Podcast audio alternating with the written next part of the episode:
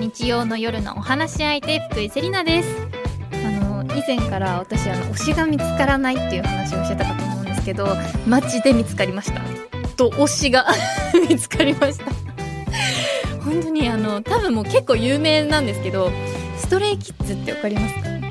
韓国アイドルのストレイキッズっていうグループの中のフェリックスっていうもうバブみがえげつない男の子がいてもうハマっちゃった。もう母性がやばい。毎日母性がやばくて本当に良くないと思うんですけどもう携帯それで見すぎて電池の消費がやばい。もう今も電池やばいし。本当にめちゃくちゃかっこいいんでストレイキッズのフェリックスくん。あのあんまり推しの人が増えてほしくはないんですが記念すべき初推しが見つかったので皆さんにご報告でした。今日もよろしくお願いします。さてこの番組カラフルブーケでは性別とか年齢とか職業とか一切関係なく普段はなかなか話しにくいこと家族や友達にも相談しにくいこと世の中に対して思っていることなどなど番組を聞いている一人一人がお話し相手となって何でもおしゃべりしていきましょうという番組です。そして今日はこの後すぐ男性の性や健康についての専門家メンズヘルスコーディネーターの看護師マッキーさんと待ち合わせしております。お楽しみに。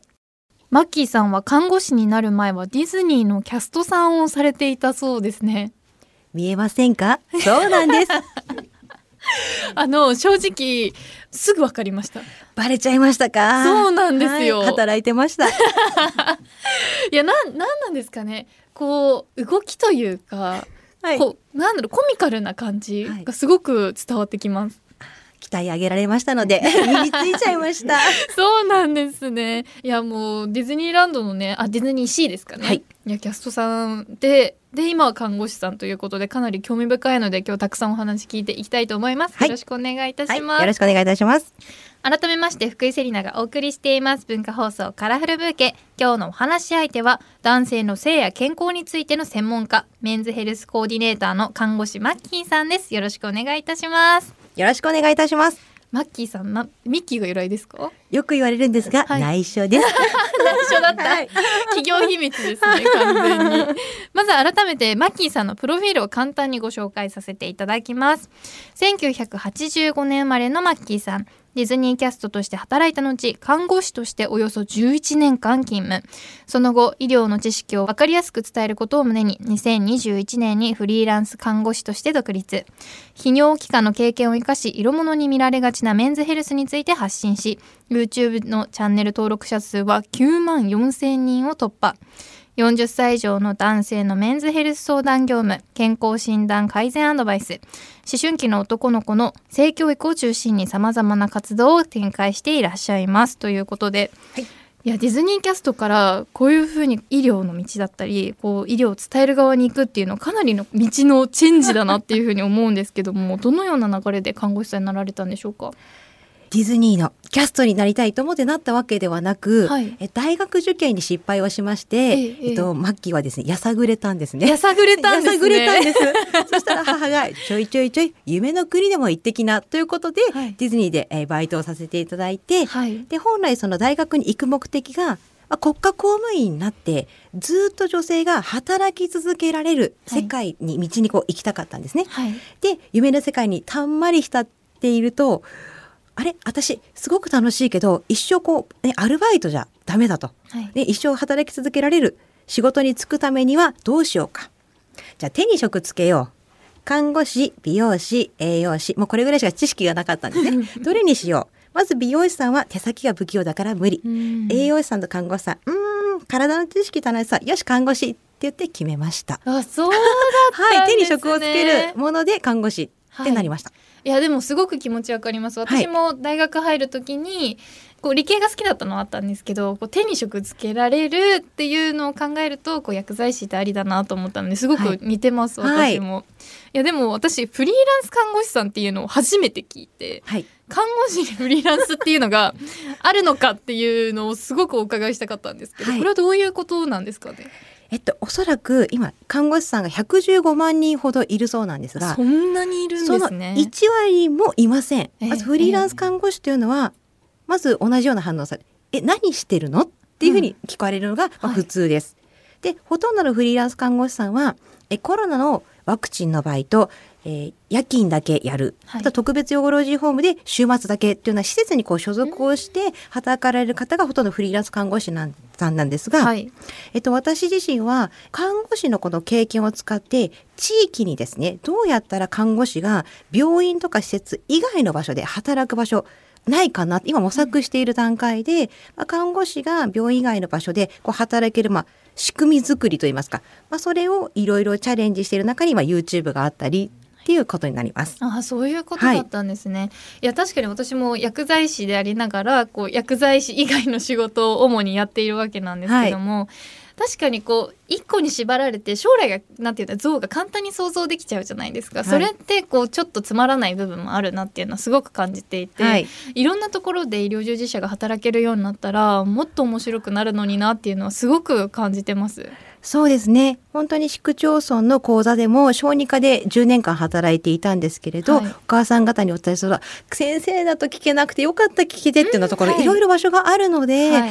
もっともっとですねこう場所が見つけられたらいいなと思ってます。広がったらいいなと思ってます。そうですね。いやその中でもこのマッキーさんは YouTube というのをやられていて、はい。もう登録者数は9万4千人、はい。で一番再生数が伸びたのは先ほど600万回を超はい、えたっていうふうに、650万再生いったものがあります。いやすごいですよね。でもそれぐらいこうメンズヘルスのこととかって聞きにくくてなかなかみんな相談できなかったんだなっていうのがすごくよくわかるんですけども、はい。こう最初はメンズヘルスっていう言葉からアダルトコンテンツだと勘違いされて戸惑ったっていうお話をお伺いしたんですが本当ですか、はい、YouTube のそのコミュニティ欄というところで、まあ、毎日ですねアンケートをアップさせていただいていて、はい。やはりメンズヘルスと聞いたらどんな印象を受けますかとうん。いろいろ選択肢をしましたら、えっと、男性の健康とか男性更年期障害なんてもうもうほんのちょぴっとでうん。それ以外は全てエステ系の性的なお店のサービスって答えて みんな投票してくださるんですね。わお、はいそりゃ私にこうねいろんなコメントが来るわけだと思いました。はいちゃんとうんメンズヘルス医学会という医学的な団体もちゃんとあるんですが、はいまあ、そのものよりも風俗系の方が皆さんの認知としては高いんだっていうことあの数として認識しちゃいました。確かに、はいそうなんですね、はい。でも逆にそういうふうに思ってもらいつつ YouTube を見たらあれ？これってすごい勉強になるみたいに思ってくれた人もしかしたらいるんじゃないですかね。そうですコメントをいただきますね、うん。最初ニヤニヤしてクリックするけど後で納得する自分が 嬉しいですね。最終的になんかこうテレビでちゃんとつけて勉強みたいな。おためになったって言っていただけるように平議長工夫はしてます。うわそうなんですね、はい。えちなみにどれくらいこう質問来たりとかするんですか？そうですね。YouTube のコメント欄はやっぱ毎日数十件はこうコメントでいろいろいただいて、まあ、ご質問もいただいて、あとは YouTube 以外にあの LINE 公式というのを作ってまして、はい。そこに約多分2800人ぐらいの方登録してくださって、はい。そこであのアンケートをいただいたりとか、うんうん。そして具体的なえご夫婦の問題とか、えっと彼女にこう言われて傷ついたとか、まあ、いろいろご質問は、まあ、毎日ポコポコいただいてます。あそうなんですね、そういうのにはもうやっぱり全部はお答えできないじゃないですか、はい。どういうふうにこうお答えしていく感じなんですか？ねそうですね。優先順位としては、まあ、広く多くの方が困っているであろうと思われることを優先的にはい。お伝えをするようにはしてます。あとまあ体の知識については、えっと、喋れるので、まあ、そこのところを優先的にっていうような形で行ってます。そうなんですね。いや自分がその男性側だったら相当心強いというか。か？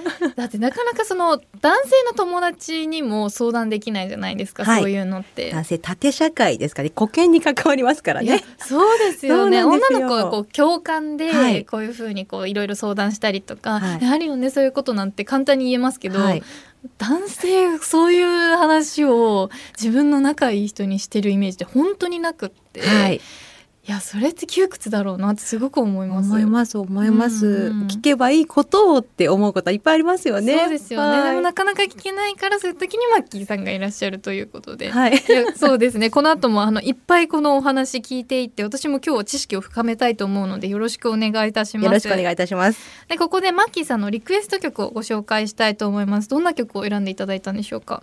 はい、えっと YouTube の視聴者様がえっと40歳以上ということで、いろいろこういう曲いいよって言ったり、マッキーどういう曲聴くのってご連絡いただいたときに、とてもですね、まあえー、と PV に映ってる方もすごく、まあ、かっこいいっていうのもあるんですけど、うんそうですね今の時代にない、まあ、落ち着いたすごくこうリラックスできるような曲ということでスティングの、えー、と Englishman in New York という曲を、えー今日はリクエストさせていただきました。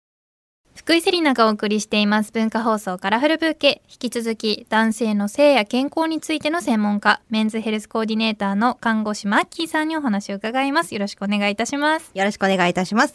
で40歳以上の男性向けのメンズヘルスを医療の視点から正しく伝える活動を行っているマッキーさんですがマッキーさんの YouTube で男性機能について取り上げるようになったのは理由は何でなんでしょうか？えっと、理由は2つあります。はい。まず1つ目であの例えを出しますと朝起きた時に陰茎がこうね勃起をしているこの朝立ちというものも旗から見るといやらしいというものなんですけれど、この医療の視点から見ると動脈硬化が進んでいないという、はい体のバロメーター的な視点なんですね。へー180度違うじゃないですか。そうなんですいやいやらしいと思うのとあ元気だね健康だね動脈硬化進んでないねって全く違うじゃないですか。それ毎朝言ってほしいですそうなんですよ。ね、この真逆なことというのは、はい。やはり私たち受け入れられないので、はい。何度も何度も何度も何度も繰り返し大切なことなんですよと言う必要があるっていうことで、まあ、男性機能について、まあ、下着の中について取り上げることが多い、まあ、理由の一つにもなります。あともう一つは、まあ、男性の下着の中のことについて喋るとはい。もう皆さん興味津々々なんですよ。津々じゃないであー。もう心身々なのへで、ーまあ、たくさん見てくださるっていう、まあ、この2つの理由から、まあ、定期的にあのまあもちろん同じ話ではなくちょっとこう角度を変えたりとかあのはい。本を読んで新しい知識があってアップデートっていうことがあるんですけど、下着の中の悩みはつきませんので男性方。いやーそうなんですね、はい。ちなみにその下着の中の悩みっていうのはどういうのがあるのかなっていうのすごく気になるんですけど例えばどういうのありますか？そうですね、えっとまあ、若い子学生さんだったら、えっと、僕の陰茎が右向きです。左向きです、うんうん。病気ですか？とか。ああそうなんですね、はい、あの精液の量が減っている気がするけどこれって大丈夫なんですか？毎日同じ量じゃないんですけど大丈夫ですか、はい。といった、まあ、そういったものとかあとその治療とか早漏とか、はい。行為中に陰茎がこう立たなくなった中折れを改善する方はありますか？というような見た目から機能面までまたパートナーまで、まあ、奥深くいろんなこう木々からの枝分かれがあるってい。う感じのイメージがあります。あそうなんですね、はい。私自身もそういうふうに聞いたことがある名前というか、はい。女の子の友達かはい。ら彼氏が中折れしちゃってみたいはない。相談を受けたこともありますし、はい。私1ミリも対策わかんないですけど、はい。聞いたこともありますし、はい。それはよく寝た方がいいんじゃないとか、謎のねアドバイスをしたりとか、まあ、そういうのあったんですけどやっぱり男性なかなかこう相談する機会がないというか、はいそういうことなんですかね。そうですね、うん。と中折れをした男性方にどんな気持ちになりましたかとあのアンケートを取った時に、はい。え男性が終わったもう女性とは性行為ができない怖いえー？と回答してくださった方もいたので、はい。精神的にはもうぐっさり来ているんですが誰にも相談できていないんだなって思いました。えだって好きな人できて付き合っはい。てしばらくして、まあ、そういう風な行為になるみたいなのすごいドキドキして、はい。いいドキドキじゃないですか、はい、えそれがやばい来る次のデートに行ったらあもうそういうことしなきゃいけないかもしれないとか旅行に行けないとか。そうです。もうこの前あったからもう怖くてできない。いやそういうのを解決してくれるのがマッキーさんの YouTube なんですね。そうですね、うん。本当にリアルなえ41歳の男性です、ね、19歳からいただいた質問ですとできるだけ年齢はいただいたご質問の方は年齢は入れるので、自分に近い方だとより刺さると思うのではい。ご質問いただいてそれについてお話をしているので、ははいい参考にはなるとは思ってまあすり。がとうございます。ちなみにすごく気になってたトピックがあって、はい。私があの以前学生の頃にお付き合いしていた男性が ED だったんですよ。うんうんうん。ですごく若いし、はい。普通に普段はめちゃくちゃ元気ではつらつとした方なのに、はい。実は ED だったっていうことが後から分かって、はいだから結局結構すぐお別れしちゃったので、はい。解決には至らなかったし私もすごく悩んだわけではなかったんですけど、はい。例えばあの人と長くお付き合いしてたりと結婚してたらどうしてあげたらよかったんだろうというのすごく気になっていて、はい。解決方法ってあるんですかね？そうですね。えっと、私も実際、えっと、21歳の男の子からえ ED になったんですけどってご質問いただいたので、はい。まず皆さんに知っていただきたいのは、中高年の方だけがなるものではなく、えっと、20代のですね、若い子も十分なるっていうことは頭の片隅に入れていただけると、はいあの、自分のパートナーがなっても、え、病気っていうふうに思わないでほしいと思いました。はい。で、その若い子がなんでなったかっていうと、就職活動のストレスだったんですね。はい。なので、その子は病院に行って、あとは自分でもやっぱり先ほどおっしゃっていた、よく寝るですね。はいストレスをためないよく寝るっていう。あ合ってたんですか？私はい。すごい適当に言っちゃったけどにおっしゃってたやつ合ってんですねよかった、はい。はい。よくまあ寝るようにして、規則正しい生活をするようにして、まあ、それは自然に回復してきたっていうことがありました。なのでそうですね20代の方のパートナーの方が、まあ、ED だったっていうことが分かったら先ほどお伝えしたように女性より50倍ショックを受けていますので、はい私のこと嫌いになったの？とかはいとかですよ。ええ あもしかして他の人のこと考えて私の体じゃ興奮しないとか絶対言っちゃダメですよ。言う人います実際にアンケートを取ったらこういうこと言われたっていうので書いてありましたので。そうなん本当にですそのねとどめを刺してはいけません。なので、まあ、今回は大丈夫だよと言ったり逆にこうマッサージをしてあげたりとか、うんうん。逆にそうですね心理的なこのドキドキあの陰茎がこう勃起をするのは副交感神経って言ってこうカフェでリラックスをしている時になりますので、うんうん。パートナーの方がリラックスできるような雰囲気作りをしてあげる。これは女性ができることですね。そうなんですか？私、はい。てっきりその交感神経の方ではい。興奮している時にはい立つのかなって思ってたんですけど逆なんですね。はい、射精の時は交感神経うおーっていうあの、はい。皆さんの前でプレゼンする時のあのドキドキ感が最後はい。なんですけど、結構ドキドキですねそれは。はい、なんだけど最初はこのリラックスを はい。している必要がありますので、まあ、ゆっくりお風呂に一緒に入るとか、うん。あとはあの肩こりとかで、まあ、体マッサージしてあげる。そういうものがいい方向には向く対策にはなります。ああそうなんですね。こう、はい。大丈夫だよ。別に気にしなくていいんだよっていうのを、うんはい。こうまあ口で言ってもあれですから、はこの雰囲気を作ってあげるっていうのが大事なんですかね？はい、そうですね。口で言うのと、あとは行動で何か態度で示してあげる。まあ、先にちょっと寝たらっていうふうに言ってあげるっていうのも、一つの配慮かなと思います。うわーそうなんですね、はい。もう一個聞きたかったのがその嫁だけ ED っていうのを聞いたことがあって、はい。自分のパートナーだけに立たないはい。そういうのやっぱ多いんですか？そうですね。ご質問をいただきます。はい妻に対してだけ立たない。けれど、うんうんまあ、道徳的にどうかと思うんですが、他の方の時には大丈夫っはい。ていうのがあります。やっぱり道徳的にどうかとは思いますがまあ、他の方の時にはもう元気だそうなんですね。はい、はい。どう検証したのかなっていうのもちょっとね、気になりますけどね。そうん。うん。置いといて、はい。やはりこう慣れというものが発生していくと、こうマンネリ化じゃないですけど、うん。その興奮をしない。はい、で実際に逆にあの嫁だけ ED ではなく排卵日 ED もありまして。女女性の排卵日に女性は頑張りますよね今日よ今日早く帰ってきてねって言うじゃないですか、でもそのことに対して男性がプレッシャーを感じてすね。今日外せないみたいな感じで、はい。でその時に立たないっていう実際にご質問いただいて、ええ。なかなかできないと。うん。で医療の知識ちょっと真面目すぎてはいけないと思ったんでコスプレしてくださいと言ったんですね。はい。コスプレをして2人でこう楽しむということをメインにしてください。と言ったら素直にですねスクール水着を着て。素直、めっちゃ素直。まあ奥様が昔 あの部活ぶ昔の部活なんかいいじゃないでしょうかって。典型じゃないですか。可愛い。はい、ご提案をしてスクール水着をしたら、はい。なんと2ヶ月後に妊娠したって。なんで男性のそのね しなければならないというはい。みんなのことを外してあげる、先ほどのまあ ED とつながるんですけど、うん。あとはこう視覚でちょっとこう挑発じゃないですけど誘うというのもまあ女性側のちょっとした努力かなとは思ったりもします。いや確かにそうですよね。だって毎日毎日まあ毎日はないけどずっと同じことを繰り返して私まだ新婚ですけど、はい。それをもう何十年はいと続けていくわけですもんね。はいっていうなったら確かに慣れてきてもおかしくないし、はい、興奮しなくてもおかしくないですよね。なんでこちら側がチャイナドレスとかねたまにこうねポッと入れると、はい。おおってなるかもしれませんのでチャ皆様イナドレスコ着るタイミング。スプレおすすめです。難しいチャイナドレス着るタイミング。今日はチャイナドレスにしようみたいな、ね。そうです。中華料理の日なんかいいんじゃないでしょうか。料理を見てなんとなく想像するみたいな、今日はチャイナドレスなのかなとか、はい。給食風だったら今日はスクルミズキなのかなとか。ぜひぜひお願いします。いいかもしれません、はい。確かに。いやでもこういうこう知識をこう身につけることってなかなか今の日本の教育だと難しいと思うんですけど、はい男性機能についてこう医学的な知識をちゃんと身につけるためにこれ必要なことというかこれからできることってありますかね？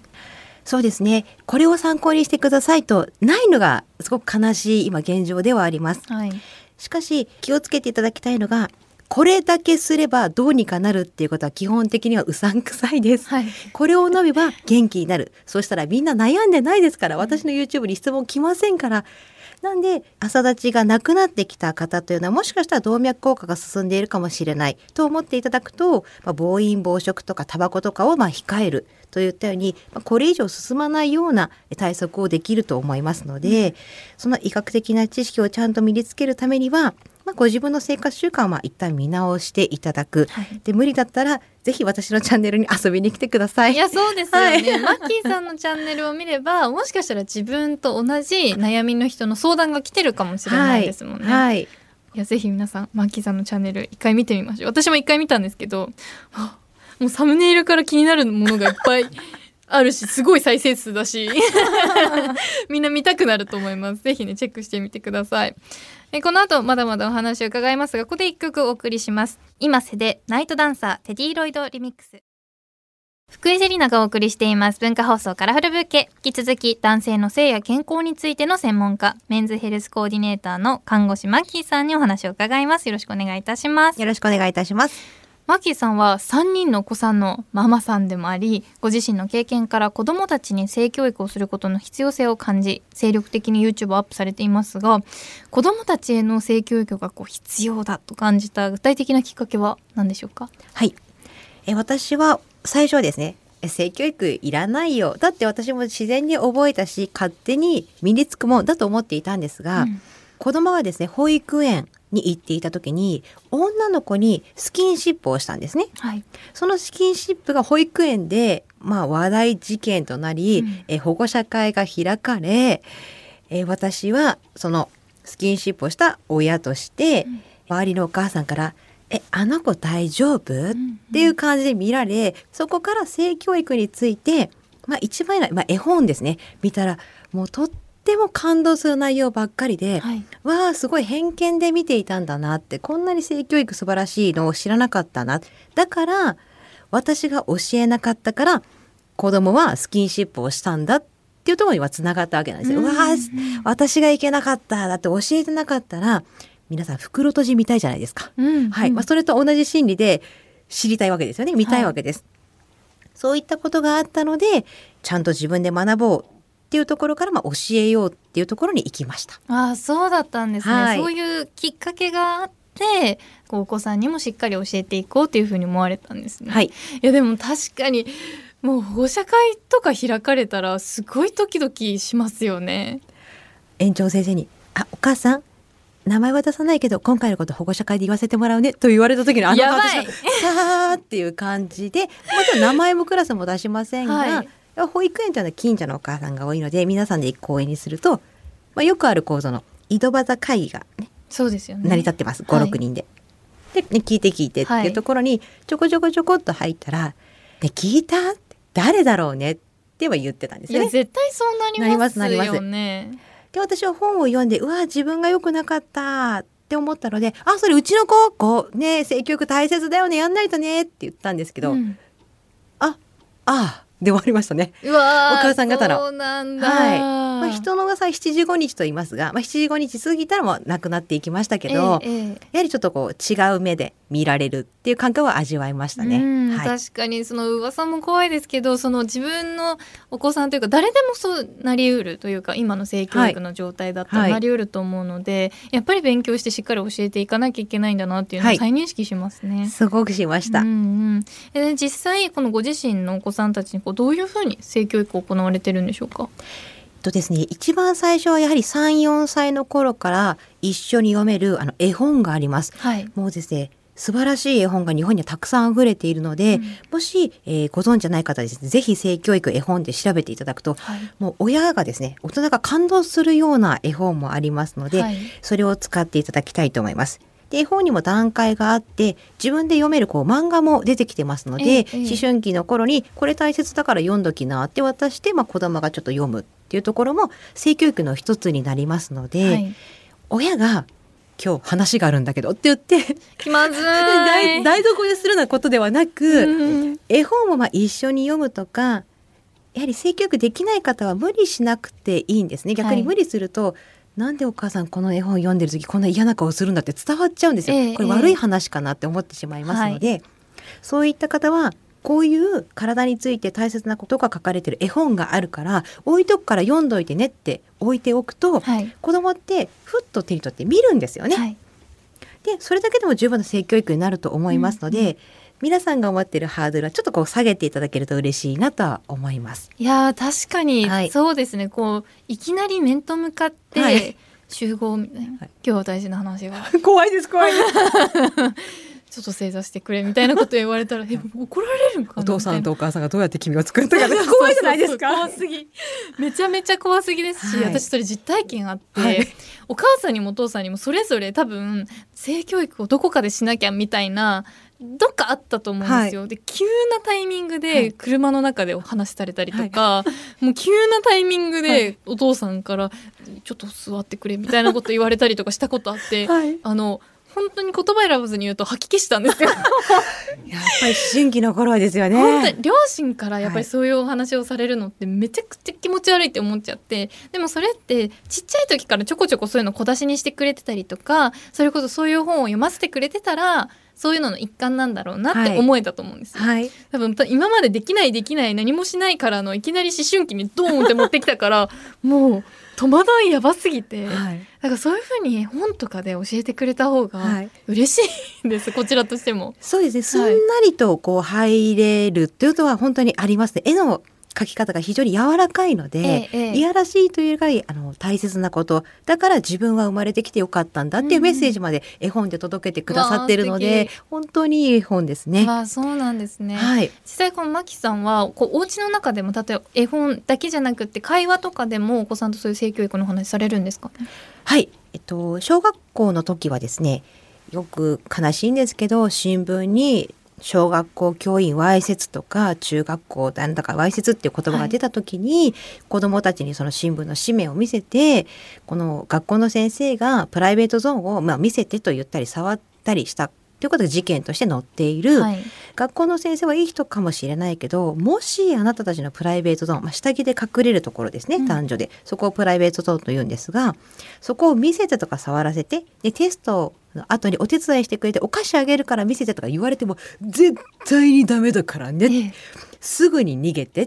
で逃げらんなかったもすぐ母ちゃんによって母ちゃんがやっつけるから、みたいな話は普通にしてますね。うわ頼もしい。はい、絶対におかしいからって、ええ何ええテストの点数上げようかあんたがテスト0点でもいいから構わないからそれは絶対ダメっていうのを言うと今小学校3、4年生の時は俺が殴り返してやるみたいな感じでこええう楽しく話は盛り上がるんですが。あーそうなんですねやはりこう防犯というところの面もありますので、うんうんそういったところで話をしたりもしてます。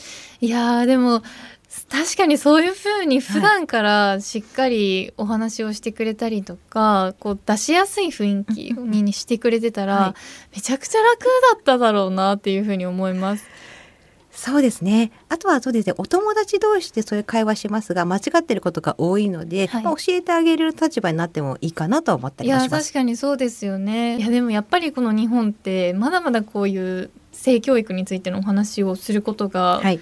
めちゃくちゃ気まずい国だと思うんですけど。ここのスペースだからこそこんなに言えるんですけど。そうですもうかなはいり今オープンに話せますけど、はいまあ、それこそさっきの幼稚園の話じゃないですけどすぐこうなんて言うんだろう噂話かのようはいに取り上げられたりとか、そういうのが多いと思うんですね、はいこれってこうどうしてだと思いますか？そうですね。まず一つは、と性教育をすると寝ている子を起こすという。まあこれは全然数字としてちゃんと調査されていないただの憶測でしかないんですけど、はい。子どもたちにそのことについて言うと気になってどんどん検索してしまうとかいう、うん。やはり大人のその考え方偏った考え方がまずあるっていうことと、あと親世代ですね。習ってないことはやっぱ教えられないので、はい。じゃあやめておこう。うんうん。自然に任せようってなっているのが、えー大きな原因かなと思ってます。うわ確かにそれすごくあるんだなっていうのを私自身も感じてますね。こう親から教えられてないはい、ので多分私の両親たちもあのすごくぎこちない教え方になったと思いますし、はい自分が教えられてたら絶対あんな急な集合をかけなかったと思うんですよ。そういう車の中は逃げられないですからね。そうなんですよめっちゃもうシーンみたいな「え何ママどうしたの?」みたいな今まで普通にそのラブシーンがテレビで映るだけでも私たち息止まってたのに 急にどうしたのみたいななんか本当にそんな感じだったので。いややっぱりそういう風にちょっとずつ言ってくれたりとかしてくれた方がきっといいんですよね。そうですね。やはり体勢をまあつけていく、まあ、親も練習という気持ちで、はい。うまく言えなくてもいいんですが、まあ、先ほどの防犯というところに視点を置いていただくと、はい、子供を守りたいですよね。やっぱええ保護親は、そう思うと一歩進めたりするのかなと思いました。うんうんこの後もまだまだお話を伺いますがここで一曲お送りします。サム・スミスで Lose You 福井セリナがお送りしています文化放送カラフルブーケ。引き続き男性の性や健康についての専門家メンズヘルスコーディネーターの看護師マッキーさんにお話を伺います。よろしくお願いいたします。よろしくお願いいたします。さてここからはトレンドブーケです。世の中を明るく彩る最新のトピックスをご紹介いたします。今回のトレンドキーワードは熱波です。マッキーさんは日本サウナ熱波アウフグース協会の熱波師検定 B を取得しプロ熱波師としてもデビューされているんですが私自身もですねあのサウナが大好きで、はい、このカラフルブーケの最初の方の放送ではこのスタジオをサウナ室だっていう風に見立ててすごいロウリュの音とかを流すっていうあの血迷いをしていた、すごいと思います。それほど大好きなんですね。はい、時期もありましたよね。ねありましたよ。そうそれぐらい好きなのでマッキーさんが熱波師だって聞いた時めちゃくちゃびっくりしちゃって私初熱波師の方とご対面なんですよ。じゃあ熱波師です。よろしくお願いいたします。はい、急に急にトーンが。から変してみました。トーン熱波師のトーンそのトーンなんですね いやあのご存知ない方のために熱波師っていうのがどういうお仕事なかっていうのをぜひ教えていただきたいんですけどもはい。えっと今かなりサウナがこうブームになっています。はい、サウナ室に入るとまあ暑さを感じられるんですが、えー熱波師はそのサウナ室の中で、えーパフォーマンスをします。まあ、どういうパフォーマンスかというとアロマ水などで、ね、こう香りいい香りのするアロマ水をこうサウナストーンなど熱せられたこう石にかけて、かけるとこう蒸気が発生します。はいそして香りも広がります。それをまあ攪拌しあお客様にまあ届ける仕事、まあ、これが熱波師っていうふうに言われてます。今その説明を聞いてただけでなんか血管が広がった気がした すごいですね。もう副交感神経優位になりましたね。優位になりましたー。気持ちいいみたいな、はいもうもうそれぐらい大好きなんですけどもなんで熱波師の資格を取られようと思ったのかっていうのがすごく気になっていて、はい熱波師さんってもうあの暑い中でタオルを振り回してるわけじゃないですか本当に過酷な仕事だなっていうふうに思うんですけども、はい。い、かがですか？そうですね。私がこう熱波師になろうと思ったのは多分他の方のきっかけとは違うんですね。あそうなんですか、はい、私冒頭でその医療の知識をまあ一般の方に届けたい分かりやすく伝えたいっていう思いからまあ独立をしたっていうのがありまして、はい。2年前ですね1月に私がサウナ施設温浴施設にいたところあの具合が悪く倒れている方がいらっしゃって、はい。でもう怖いぐらいもう意識レベルですね。意識もこうかなり低下して顔色マッサージで、はい。もうあ泡吹きそうな感じ。危ないっ怖ですね。はていう状態で解除に入ったんですね。そしたら来たスタッフの方が、まあ車椅子のストッパーのかけ方も知らなかったりとか、あとは氷水を持ってきたりとか、まあ、胃腸って基本的に37度ぐらいでこう消化をしますので、はい。具合が悪い時に氷水なんて入れたら吐いちゃう可能性が高いので、ええええ。いやいや常温すいません持ってきてもらえますかっていうふうに言ったりして、あここって意外と救急の知識ないんだなってその時思いましてはい。でその日2人で会ったんですよ。一日え2人、そのサウナどんだけ暑かったんですか？ですよ。もう110度ぐらいですかそれ。そうなんですよ。で、その月に1月2月冬場に多いので、その月は2回か3回、そういう具合の悪い方に、まあ、ドンピシャに会いまして、ええ。でそのたんびに違うな対応違うな対応っていうふうに思っていました。でここに看護師いたらすごく役立つんじゃないかと、まあ、救急の知識があって、実際にこう救急の現場も体験してますのでではサウナ施設に研修をどうですかと言っても、まあ、コロナでですね打撃を受けてますしあと光熱費が高騰して、ええ。研修なんてなかなかできないうん。と思った時に、まあ、私もあのセリナさんと同じで大好きなのでこうはい。浴びる、ね、電波を浴びた側として受けるよりパフォーマンスの方がいいなって思っていてそうだ看護師の私が熱波師になったら温浴施設さんも話を聞いてくださるんじゃないか。はい。あと熱波師とかいろんな施設に行かせていただいて現場を見てより良いこう研修内容とか啓蒙活動ができるんじゃないかと思って取りました。長いんですけど。あそうなんです。長いんですけどはい。今さっきあのパフォーマンスする側がいいっていうふうにおっしゃったじゃないですか、はい。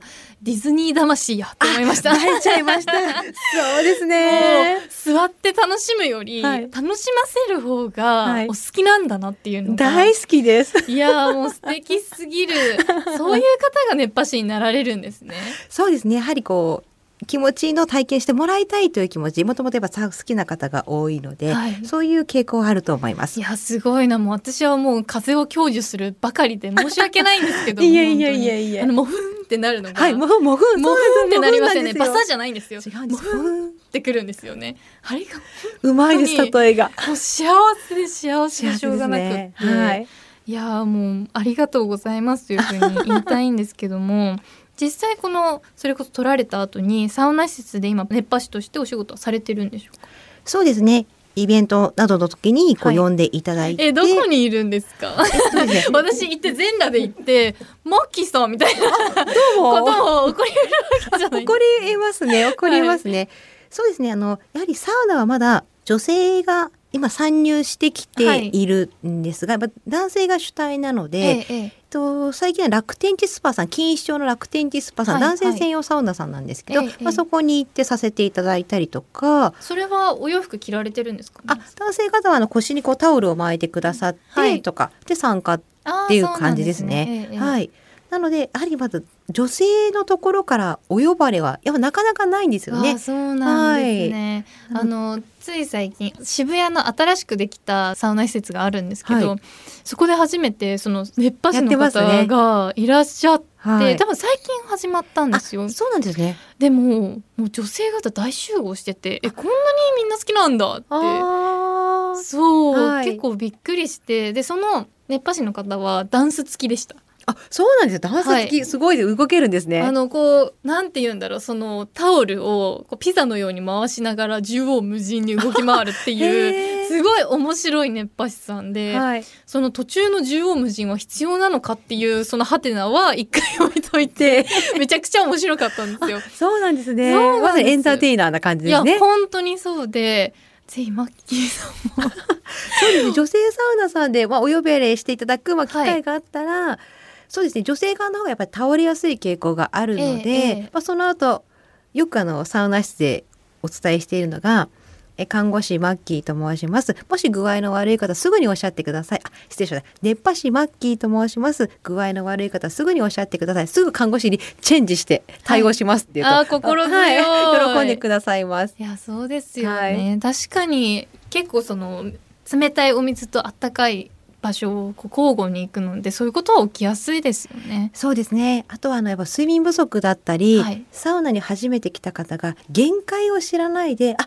このパフォーマンス終わるまでずっといなきゃいけないんだって言ってバタッっていう方がいらあのっしゃいます。あのみんなすごい集中してるところで熱を逃すドアを開けるのめっちゃ勇気いりますそうなんですよ。皆さんご遠慮されていらっしゃって。確かにそれあるかもしれないです、ね。はい。なんかこう今日はグッズを持ってきてくださったっていうふうにお伺いしたんですけども。はい。このアロマにもですね、いろいろなまあ香りがありまして、ええええこの女性はやはりこうえアロマとか皆さんご自分のご自宅に持っていらっしゃる方もいらっしゃるんですが、えっとですね、まあ大人なね香りが好きな方はですね、はい。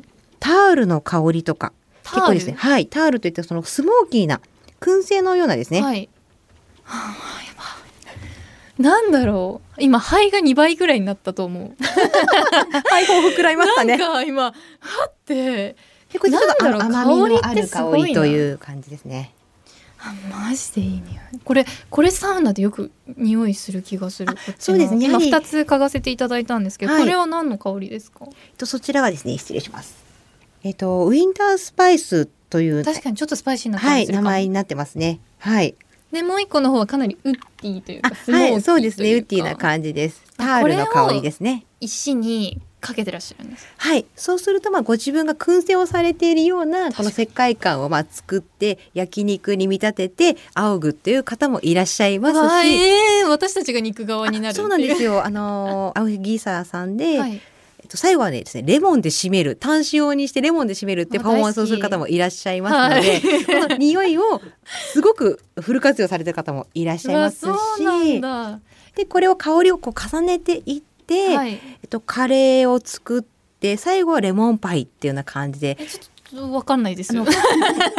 えっと、まえっと、クミンなどのそのスパイス系の,、はい。あのアロマ水を入れて、はい。そこをまるでカレーを食べているようなこう香りにえー、して、何それ？でええっと、デザートはレモンパイってレモンの香りをして、はいで皆さんちょっとお腹いっぱいじゃないですか香りいっぱいになりましたねっていうはいパフォーマンスをする方もいらっしゃいますので、えー何それ？面白い香りの伝道師みたいな方もいますね。はい香りでカレーを表現するっていうのもあるんですねはい。面白いないくらでも嗅いでられるこれいそうですね。あすごくいい香りが、はい、漂ってきました。広がってきました。や私大学の頃にあのアロマテラピーの研究をしていて。そうなんですね。よ。本当に香りってもう癒されるしはい。ストレス発散にもなるんだなって思ったんですけど、久しぶりにもう体と肺で。味わっていただけますか？味わいましためちゃくちゃ。急になんかリラックス度がめちゃくちゃ上がりましたねこれ自分のお家でも使えたりする？青いでもらって。え青いでもらえるんですか、はい、じゃあ、マジですか？柔らかいバージョンと強いバージョンとさせていただければ。マジで？え嬉しい、はい。めっちゃ入ってた。めっちゃタオル入ってた。やったー。サウナハットこれも用意してくださったんですか、ありがとうございます。す。やばめっちゃサウナだ。優しい方から。はい。すでに気持ちいい。すごい二の腕太くなりましたからね。これこれこのなんて普通のタオルの振り方じゃないんですよねそうでちょなんかちょっと違いますね。さい最初ちょっと強めにやって後が優しいんですよ、はい。下からも気持ちがいいんですよ。めっちゃくるアロマの香りをぜひ漂わせたら最高なんですよ。こんなサウナ以外でさせていただけるとは？思いませんでした。ありがとうございます。超気持ちいい。これ熱なくても気持ちいい。めっちゃ笑っとるやん。ディレクターめっちゃ笑っとるやん。確かにこれはシュールすぎる。ですね。わかる人にしか え、これ伝わる？この風伝わってます？聞こえてました？今。いいように工夫してあ、ブオンってくる。あ本当ですか？そ嬉しいです。音で伝わってたらしいな。らよかったです。すごい熱波をラジオの電波で伝えるっていう 初の試みでしょうか？初マジで初の試みだと思います、その第一歩になれて光栄です。すごいありがとうございます、はい、ありがとうごいざいます。本格的だったコツコツ？確かにコツ。最初はブンってやって後が柔らかいあれすごい気になるんですけど。そうですね。一番私がこの教えていただいて難しいなと思ったのが、はい。まっすぐいかないんですよ。風が。でセリナさんのこっち側でふわっといってこっちが弱いと、あ右側に流れてるな。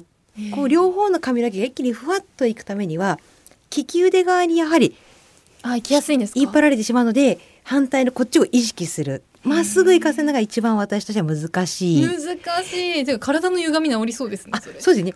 二の腕すっごい鍛えられました。面白い。ありがとうございます、い、つかねあのマッキーさんにサウナ室で会えるように、私はい。そうですね。もサウナ巡り頑張ります。はい、私も呼んでいただけるように頑張ります。ありがとうございます。いやーもういろいろ面白かったんですが残念ながらそろそろお別れの時間となってしまいました。最後に今日マッキーさんがリスナーの方々に届けたい一言を花言葉にして番組で素敵な花言葉のブーケを作りたいのですがマッキーさんの言葉いただいてもよろしいでしょうか？はい。